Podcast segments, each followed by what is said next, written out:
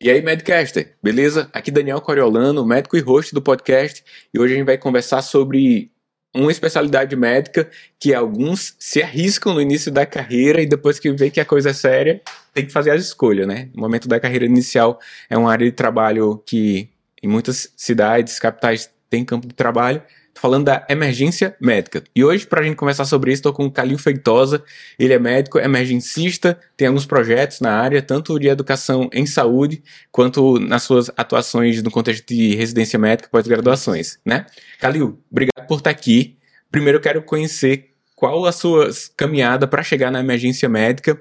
E eu lá no início, assim, recém-egresso, dei plantões, me arrisquei em. Depois que eu percebi, né, Calil? Porque com aquela visão não tão crítica sobre a área, você acaba se arriscando. E eu passei por algumas situações difíceis na área da, de plantões médicos. Por exemplo, eu dava plantão de quarta-feira e saía segunda, no hospital do interior. Aí eu vi que eu precisava oferecer mais para os pacientes, buscando capacitação, residência médica, e aí fiz minha escolha de especialidade, segui meu caminho. Mas é, eu quero que você diga o seu caminho aí na emergência médica e que a gente abra os olhos né, dos nossos ouvintes para essa especialidade tão importante para aquela pessoa que chega em uma situação aguda de emergência médica. Obrigado aqui por ter vindo ao Medcast. Não, eu agradeço o convite, Daniel. É, eu também te parabenizar pela, pela, pelo que você faz, pela carreira do jovem médico, né? pelo trabalho de educação. Acho que quanto mais informação de qualidade, educação de qualidade, mas a gente consegue transformar e impactar a vida de pessoas, né? Então, a gente até inclusive entrou nesse ramo por conta disso, sabe? Então, cara, a medicina de emergência a especialidade caçulinha, né? É a especialidade mais nova da medicina brasileira. Tem fez agora seis anos de reconhecido, foi 2016 e seis anos tratando de trajetória de medicina é, é quase nada, né? Uhum. E eu caí assim, vamos dizer que meio que de paraquedas, né? Formei, eu sou maranhense, né? Formei na Universidade Federal do Maranhão em 2011. E assim como todo médico, fui trabalhar na emergência, assim que formei, né? E também me arrisquei bastante isso que você falou aí.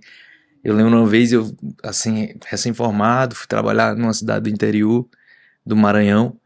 E passei nove dias de plantão, cara. Tava tirando as férias. Era.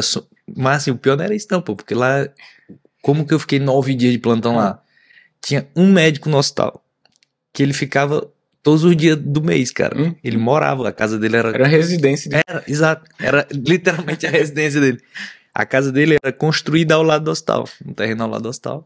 E ele ficava todos os dias do mês. Ele uma vez por ano tirava férias. Aí nas férias dele dividiu, nós dividimos eu e mais dois colegas todos os dias. fiquei nove dias de plantão.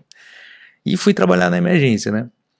E eu de caiu de paraquedas porque assim, apesar de sempre gost, ter gostado da emergência, eu ia fazer psiquiatria. Até porque eu não sabia que era uma especialidade médica. E, de fato, não era em 2011, né? E eu ia fazer psiquiatria. Meu, meu eletivo do internato foi emergências psiquiátricas na, no Hospital São Paulo. Viajei, passei um mês lá. E eu era monitor da cadeira de psiquiatria. O titular, o professor titular da cadeira confiava muito em mim. Ele tinha uma, uma, um hospital psiquiátrico lá em, em São Luís que tinha emergência psiquiátrica. engraçado, assim que eu formei, ele pediu eu assumir a emergência psiquiátrica do hospital dele, né? E eu disse não por um motivo. Hum. Eu só não fui psiquiatra por um motivo. Ele disse assim: não, professor, é, eu prefiro não assumir porque eu quero fazer residência, eu quero ser psiquiatra. E eu tenho receio de ficar mal visto entre os colegas e começar a praticar a profissão sem fazer residência, sabe? Uhum. Então foi por isso, por esse receio. Aí caí na emergência, e vim aqui em Fortaleza fazer um, um curso de live support, até no, com a empresa do Daniel Lima, né? Que até hoje aí foi um grande parceiro, também formou na UFMA. E conheci uma. Aí tava os instrutores se apresentando, aí doutor Alessandro Leitão, costumo dizer que é, é responsável por esse, por esse negócio aqui. Aí se apresentando e disse assim: eu, eu sou Alessandra Leitão, sou médica emergencista, especialista em medicina de emergência. Eu lembro que eu pensei assim, Sheldon, tá doido, nem existe isso aí, tá inventando. Aí eu fui perguntar pra ela, não, como é esse negócio? Não, existe uma residência aqui, tem uma residência aqui em Porto Alegre. Aí foi a primeira mentira que me contaram na emergência, era assim, ah, tá em vias de ser reconhecido, muito provavelmente máximo em um ano vai ser reconhecido. Segunda-feira tá reconhecido. É, não, máximo em um ano e pá. Aí eu caí, isso era mais ou menos setembro de 2011. outubro, tava pra me inscrever nas provas de residência. E ela disse assim: não, e tem a residência aqui, inclusive a bolsa é dobrada. E a bolsa era dobrada mesmo, né? Uhum. Aí eu, cara, fiquei pensando, aí fui pesquisar sobre a medicina de emergência fora do país e tudo. Aí eu, cara, vou fazer esse negócio. Vou fazer essa especialidade. Aí não fiz prova de residência no final de 2011 e estudei, foi a única prova que eu fiz para medicina de emergência aqui na Escola de Saúde Pública do Ceará. E quase desisti na primeira semana de residência, quase, quase desisti. Ei, mas isso aí qualquer residente quase desiste, viu? Cara, foi um impacto muito grande para mim, Daniel, porque Capisa. Cara, e eu comecei. Meu, eu cheguei aqui, foi um amigo meu que fez minha inscrição. Daniel também por nome. Ela vai ter muito amigo Daniel, meu irmão é Daniel, que é cardiologista. E ele fez minha inscrição por procuração aqui, ele morava aqui na época. E eu cheguei aqui dia 3 de março de 2013, era um domingo à noite, para começar dia 4 a residência. Hum. E não conhecia Fortaleza, tinha vindo fazer a prova e tudo. Aí peguei o, peguei o carro, botei no GPS na época, e Hospital Geral de Fortaleza. Aí o GPS me levou pro Hospital Geral do Exército, Aham, sei. né, que é aqui na Desembargador Moreira. Aí chegou lá, achei esquisito. Pô, cara, ninguém me avisou que era no Hospital do Exército, que onda isso aqui. Aí, o cara, fui lá, me apresentei pro cara, ele, não, cara, você tá é no outro Hospital Geral e tal. Eu cheguei lá. E foi, de fato, um impacto, porque na época tinha o piscinão, cara, no HGF. Uhum. Foi o primeiro hospital que eu pisei aqui em Fortaleza, né? E foi um impacto. Eu tava habituado com pacientes em maca e tudo, mas. Eu lembro até hoje, cara. Eu encontrei o Fernandinho, o Fernandinho era R2 de neuro e rodava um R2 e um R1 de emergência. Quando eu cheguei, ele assim, tipo, levantou as mãos pro céu que eu tinha chegado, cara. Pô, graças a Deus você tá aqui. Fernandinho, se eu ouvir isso aí, vai rir que só dessa história. E ele pegou uma lista, tinha 42 pacientes da neuro, pra gente evoluir, eu e ele. Aí ele passou um traço assim, ó, até o 21 sou eu, do 21 pra baixo é teu. Eu, putz, achei isso. Cara, não almocei nesse dia e tudo, foi pra... Fui pra sessão clínica da residência, que era segunda noite, até hoje é segunda noite. Decidido a entregar lá, pô. Não, não vou mais não, e tava voltar. Pra São Luís, voltar pra casa. Mas aí fui ficando, fui ficando, o Fred me convenceu a ficar. Cara, e eu me encontrei na medicina de emergência, sabe? Me encontrei mesmo, acho que foi a, o, foi uma das boas opções que eu fiz na minha vida, sabe? Gosto muito da minha carreira hoje. Gosto muito da especialidade, eu gosto muito de, de assistência na emergência. Gosto bastante mesmo. Acho que eu descobri o que de fato eu gostava. Talvez eu não fosse tão realizado na psiquiatria, sabe? Uhum. Como eu sou na emergência, eu gosto muito mesmo. Aí são quantos anos a residência? Três anos. Três anos de acesso direto. Assim como a terapia intensiva agora, né? Quando você fazia a, os plantões de emergência médica e depois do final da residência, o que é emergência de verdade ali, já que você teve as duas visões? O que você achava que era e o que não é emergência? Cara. Acho que quando tenta explicar, né, é interessante dizer o que não é também. Então, É. o, o que era na sua visão ao entrar, porque muitas vezes a gente faz essa decisão, por exemplo, ah, eu quero fazer medicina, mas você sabe direito quando você entra, né? E Por isso que tem esse impacto de, a- às vezes, quer desistir. Na residência médica também você citou isso. Mas por que, né? É por causa do volume, é muito assustador? Ou a intensidade dos quadros? Diz aí o que é e o que não é. Cara, porque assim, é, as duas coisas, né? Muitos pacientes e muito complexos, né? Hum. Hoje, e, e isso assusta, o que é o novo assusta. Eu sempre fui um cara que eu gostei, eu fui muito estudioso, sempre muito estudioso. Eu sempre tive, fui muito curioso e sempre tive vergonha de, de dizer eu não sei, ó. Eu tinha muita, hoje eu tenho menos vergonha de dizer eu não sei um assunto. Uhum. É, eu- na verdade, hoje eu trato isso com naturalidade, mas, cara, eu, eu tinha muito. Muita vergonha de alguém me perguntar alguma coisa e tal, e eu não sei. Pô, e, e quando eu cheguei pra emergência da neuro, comecei rodando na emergência da neuro, emergência da neuro do HGF, passei muito complexos, cara. Muito agudos, muito complexos e tudo. Eu nunca tinha visto uma trombólise. Tanto que a primeira trombólise em AVC no Maranhão aconteceu dia 5 de abril desse ano. Esse aqui eu participei de treinamento lá, o secretário de saúde lá é amigo meu. E eu participei patrocinado pela Bering, no caso. Mas assim, pô, em 2023, cara, ou é 2022, foi a primeira trombólise lá, então, e eu nunca tinha visto. Eu cheguei no HGF vendo cinco no mesmo dia pra assim, dar Então, assim, é uma realidade muito diferente da que eu vivia na saúde pública. E de fato aquilo me assustou. E assim, a emergência, cara, eu tinha uma visão da, da como eu não conhecia nem o que era especialidade, e de fato eu fui entender o que era especialidade no final do R2 né? Hoje eu tenho uma visão, cara, totalmente diferente. Eu fico repensando os casos que eu atendi antes da residência. Várias vezes eu, falo isso também abertamente para você que tá me ouvindo aí, nos ouvindo, falo com meus residentes, fico repensando e eu fico assim, pô, cara, eu devo ter contribuído para a morte de alguns pacientes, sabe? Eu fico pensando isso. Isso assim, não é nem para botar, na verdade é para botar medo mesmo.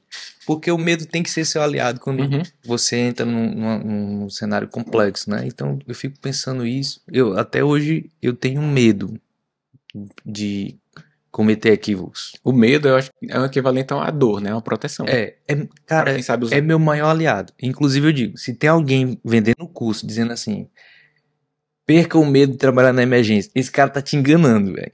Porque assim, o medo é para ser seu aliado. O medo te faz ficar mais atento, o medo te faz ser mais cuidadoso com seu cliente. O medo te faz elevar teu nível, teu tônus adrenérgico ao ponto de você estar mais apto, tá, tá com, tá com os, vamos dizer assim, tá com, as, com os sentimentos mais aguçados, com a percepção mais aguçada, para não deixar passar muita coisa, né? A gente, grande dificuldade da emergência, cara, é que a gente toma decisões muito complexas com, a, com pou, poucas quanti, com a pouquíssima quantidade de informação necessária e que tem influência direta sobre o desfecho daquele paciente. Então, é o que a gente, eu costumo dizer para os residentes: você passa três anos sendo treinado em eleição de prioridades e manutenção de vida. Tomar decisão, eleição de prioridades e manutenção de vida. É isso que você passa três anos sendo treinado e você de fato tem que ser muito bom nisso. Porque as decisões têm consequências muito graves, né? Uhum.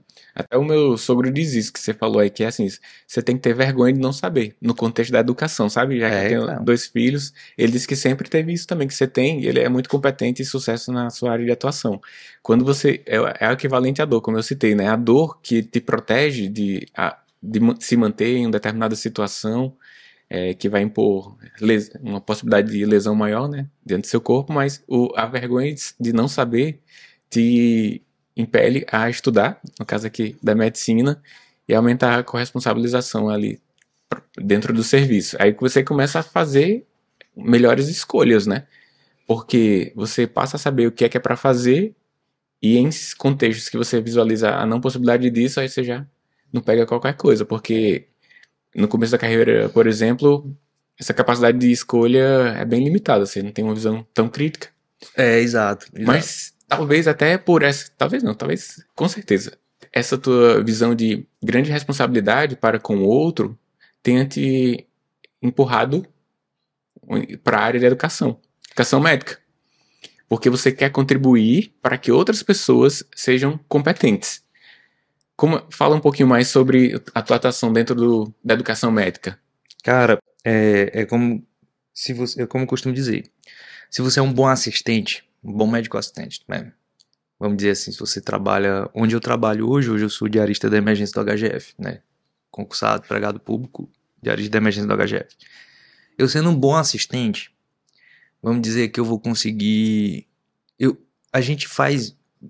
Eu já conversei com várias pessoas. Eu adoro conversar com pessoas mais experientes que eu, sabe? Conversei com muitos médicos mais experientes que eu, de qualquer área que seja, qualquer especialidade. Via de regra, na conversa você vê que as pessoas entram na medicina para ajudar as pessoas, com vontade de ajudar, de mudar a vida do outro. Então, sendo um bom assistente, vamos dizer que passam por mim uns 200, 300 pacientes por mês. É mais ou menos isso. Então, sendo um bom assistente, eu vou conseguir impactar a vida de 200, 300 pessoas por mês. Através da educação, isso se multiplica por milhares, cara. E quando eu percebi isso aí, teve um caso interessante, que foi a, vamos dizer assim, o um insight para lançar nosso projeto de educação. Eu já era é, preceptor da residência em medicina de emergência, na época, era instrutor da CLS, e eu estava num ACLS aqui em Fortaleza, lá na ESEM, e era sábado, estava ali no intervalo do COF, chegou uma aluna e disse assim, Doutor, o senhor salvou uma paciente ontem lá na UPA de Messejana. Desse jeito, cara. Aí eu disse assim, não, não, acho que você tá se confundindo, não Hum. dou plantão lá na, na UP Messejana, deve ser outra pessoa e tudo. Não, não, foi você mesmo. O senhor gravou ano passado, em 2018, uma aula pro curso da USP, do Erlon, na época era o Erlon, Uhum. que era o coordenador do curso, sobre bradiarritmia e tinha um videozinho sobre como colocar o marca-base transcutâneo. E ontem eu atendi uma paciente na UPA do Messejana com BAVT e se eu não tivesse visto a aula, eu não ia saber nem conduzir nem colocar marca-passo. Aí eu, caramba, que massa, né? Como a gente consegue impactar pessoas indiretamente à distância, cara, Uhum. com a educação, né? Então, o que nos levou a, a trabalhar mais ainda a educação foi esse insight, né? De poder, assim, que é, eu falo isso sem, porque parece demagogia, né? Pô, tá de sacanagem, cara. Tu fez isso pra ganhar dinheiro. Pra... Não, sem demagogia mesmo. É o que move a gente, é poder ajudar o máximo de pessoas possíveis. Porque eu já tive nessa situação, cara, tá? Assim como você, Uhum. de às vezes estar no hospital sozinho, você é tudologista no hospital, e, pô, você não sabe o que fazer, cara. Eu já tive nessa situação várias vezes. Várias vezes. E, e tudo que eu mais queria era ter alguém pra me dar uma mão naquele momento. Tanto que, assim, hoje eu. Hoje não sei se eu daria plantão no lugar sozinho. Uhum. Hoje, não sei. Principalmente sem, sem estrutura, Uhum. né? Não sei. Ah, Eu acho que não faria isso. Eu não- diz que nunca diga nunca, né? Mas eu acho que eu não faria isso. Porque você ter alguém para discutir o caso, para lhe ajudar na tomada de decisão, principalmente quando você é menos experiente, é muito bom. É, mu é muito bom. Né? Você se sente mais confiante, tudo para tomar qualquer decisão. Então, pedir ajuda, cara, pedir ajuda até hoje eu costumo dizer. Vou entubar um paciente hoje, eu peço ajuda. Eu chamo alguém pra estar do meu lado, cara, fica aqui do meu lado e tudo, não sei o quê. Porque é muito, é muito importante te dar confiança, confiança em, principalmente na emergência, confiança é tudo, cara. Você lhe ajuda a tomar a decisão mais correta e tudo, principalmente se você estiver preparado. Né? Uhum. E os projetos, como é, como é o teu cotidiano entre assistência e, e projetos? Pode falar especificamente Tá. sobre quais os treinamentos que você ministra e as suas atuações também no mundo online. Tá. Eu vou deixar aqui na descrição, pedir pra você mandar para mim os links para facilitar também aquela pessoa que tenha interesse de avançar, conhecer mais, quem sabe trocar até uma ideia com Massa. você sobre Massa. o que a gente falou aqui. Cara, minha rotina mudou muito em janeiro agora, né? A gente tem. Beleza, beleza. Quando tu mandar aí. Vai, vai. É justamente na fala. Cara, Tá, beleza. É, como é a tua ro- rotina, né? Mudou Assistência né? educação. É, tu, tu tem uma agenda de shows, né? Praticamente. Cara, tá osso. Cara, cara, minha rotina mudou muito. Porque o que acontece? Até. é, eu tive uma carreira na gestão pública, né? Fui superintendente de SAMU Ceará até setembro. Agosto, setembro. Saí, na época, às portas da campanha política. Enfim, pedi pra sair. E tirei um mês de. Um mês sabático. Uhum. E depois eu, eu fazia, cara, eu fazia 18 horas de plantão por semana, né? Fazia três tardes. O resto era todo dedicado ao Emergency Talks, né? A gente tem um escritório aqui na Avenida Dom Luiz. Hoje a gente tem 12 funcionários. E para tocar os vários produtos que a gente tem. E eu tive que readequar porque eu fui convocado no concurso. Hoje eu tô 40 horas semana na assistência. E o resto das, das horas do dia a gente faz entre atividade física, entre família, entre devoção e entre o Emergency Talks, né? Hoje nós temos é, dois produtos, três produtos, dois produtos muito fortes, que é um preparatório para prova de título em medicina de emergência, que está no segundo ano e tem alunos no Brasil todo, né, do Brasil todo, é online. E nós temos o, o, o Emergence Pocos, que é nosso curso de ultrassom beira-leito, que esse tem uma história interessante, cara. É, a gente lançou o Emergence Talks, fez três anos agora, dia 2 de fevereiro de 2020. Costumo dizer que a gente nasceu, a empresa nasceu para já a presença se reinventar. Que a gente nasceu com a missão de falar de emergência de uma forma diferente, né? Porque a gente entende que como o raciocínio na emergência ele precisa ser diferente, quase nunca a gente tem a HDA antes do exame físico. Via de regra a gente começa pelo exame Uhum. físico, então a lógica do raciocínio é diferente, tem que ser diferente. Então por que que a gente vai falar de emergência de maneira tradicional? A gente lançou em 2020 um projeto pro teatro. O Emergency Talks nasceu pro teatro. E Aí a gente fez o primeiro episódio dia 13 de março no Teatro Celino de Queiroz ali, na Unifor. Aí veio a pandemia, que fechou tudo. Então a gente já teve que se reinventar. E foi quando a gente migrou pro stream e tudo. E final de 2020, 2020 eu era chefe da- do departamento de emergência do Hospital Geral de Fortaleza na época. Novembro de 2020, meu filho nasceu em outubro, novembro de 2020 eu fraturei o tornozelo no racha. Aí fui obrigado a ficar dois meses em casa, cara. O primeiro mês com a perna pra cima, sem poder botar no chão. Aí, cara, eu muito workaholic, sabe? Muito inquieto.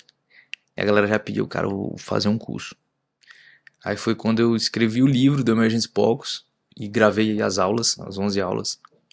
E montei o plano de negócio, né? A gente queria, em 2021, a gente queria estar em cinco cidades do Brasil. A gente terminou 2021 estando em. A gente fez 49 cursos em 18 cidades do Brasil e fizemos cinco cursos em Lisboa. Então, assim, o Emergence Poucos hoje a gente fala com, com assim. Hoje é o maior, o maior curso de ultrassom Berolei do Brasil. Hoje, o Emergence Poucos. Ah, Já são mais. Em dois anos foram mais de 600 médicos formados, né? Treinados. Vezes 300 por mês cada um. Pô, cara, Cara, impacto, né? É, Pô, não é, não é isso, cara. Tem uma frase que eu sempre digo no final, ao final de cada curso. Eu falo, ó, galera, eu agradeço demais o pessoal, porque assim, cara, o POCOS não é um curso que o cara vai se inscrever, ele não vai aumentar o salário dele. Primeiro, não vai aumentar o salário dele. Ele não tá fazendo algo que vai aumentar o salário dele. É, não é um, um certificado que vai pontuar no concurso, por exemplo. Então é um curso que o cara se inscreve simplesmente tá ele tá investindo para melhorar a assistência, para dar uma assistência mais segura pro paciente, sabe? Então é isso que eu acho massa. Ele cara. tem medo de não saber. É, exato. É, E é um, isso é acontece visão. muito, porque assim, ele, ele vê ali o cara, um colega dele na terapia intensiva, na emergência fazendo, e cara, o cara faz, eu não faço. Aham. O cara consegue dar uma assistência melhor. Mas assim, eu acho, eu acho muito válido, porque o cara tira do bolso dele para investir na capacitação dele mesmo, sem ninguém tá exigindo nada, sabe? Uhum. E eu falo, tem uma frase que eu falo pra todo mundo, agradeço demais os alunos, que assim, pelo simples fato de eles saírem de casa, terem investido, e a gente tá ali reunido pra falar de ultrassom leito, alguma família vai sorrir ao invés de chorar. Em algum momento. Né? Então se eu pegar aí, pô, 600 médicos formados, eu tenho certeza absoluta que algum paciente se beneficiou. Então Uhum. só pelo menos um ter se beneficiado, ter um um choque obstrutivo foi identificado, está sendo conduzido como sepsis, por exemplo, um tamponamento, um TEP, um cara trombolizou o TEP. A gente vê vários relatos, um paciente que deixa de fazer um pneumotórax que faz um acesso guiado. É, só isso aí já vale. A gente tá viajando, por exemplo, a gente, hoje eu viajo daqui a pouco para Montes Claros, né? Aí tem Fortaleza de novo, tem São Paulo, tem São Luís, tem João Pessoa, É- é um tem o dia. Brasil todo. É um dia presencial. Nosso curso é modalidade é híbrida, né? A parte teórica é toda online. A gente tem um portal, que aí é o terceiro produto que a gente tem. A gente tem um portal, a parte teórica é toda lá. E tem um dia de hands-on, né? Uhum. O que a gente faz. E o terceiro produto é o portal Emergency Talks Plus, que, assim, é meu queridinho. Que é tipo pegada Netflix mesmo, sabe? Uhum. Plataforma OTT. Pegar Netflix. Que é aquele, aquele negócio que vo- você tem uma assinatura, você tá no plantão e bota lá, sei lá, CAD. Vai aparecer uma aula sobre CAD. A gente tem tanto aula quanto procedimentos, é, procedimentos, vídeo de procedimentos, artigo comentado, tem e-book, tem um bocado de coisa lá, né? Então você pe- pesquisa lá trauma torácico, vai ter pelo menos umas quatro aulas de trauma torácico lá.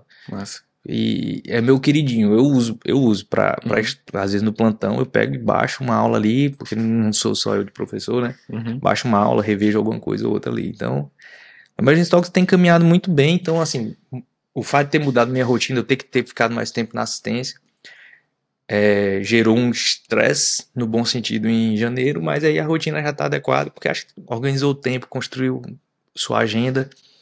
É, quando eu comecei a adequar mais minha agenda, a produtividade alavancou. Então, hoje eu tô, vamos dizer assim, eu tô, cara, eu tô satisfeito com, vamos dizer assim, eu fico 40% do meu tempo de trabalho é dedicado à assistência e o resto à educação, né? Massa. Eu espero que o Medcast possa alavancar o alcance aí da sua Massa. mensagem. Galera que quiser acompanhar mais, se aprofundar nos estudos, que possa ter você como mentor aí nas, para as urgências médicas e que impactem as pessoas. Obrigadão, Calil, por ter se vindo aqui ao Medcast hoje. Sabia que você ia viajar daqui algumas horas, né? Você precisa da preparação psicológica, se despedir da família, né? Porque é outra coisa que a gente podia falar, né? Médico e família. É, a gente, cara. eu e o Calil, a gente faz parte de um grupo, né? O nosso amigo cardiologista Fladson, É. ele montou um grupo de WhatsApp pra gente ter um desafio, 200 treinos esse ano, né? Eu tô no 22, pô. Tá no 20, 22. Tá, pa- passou de mim, tô no 17. Tô no 22 aí.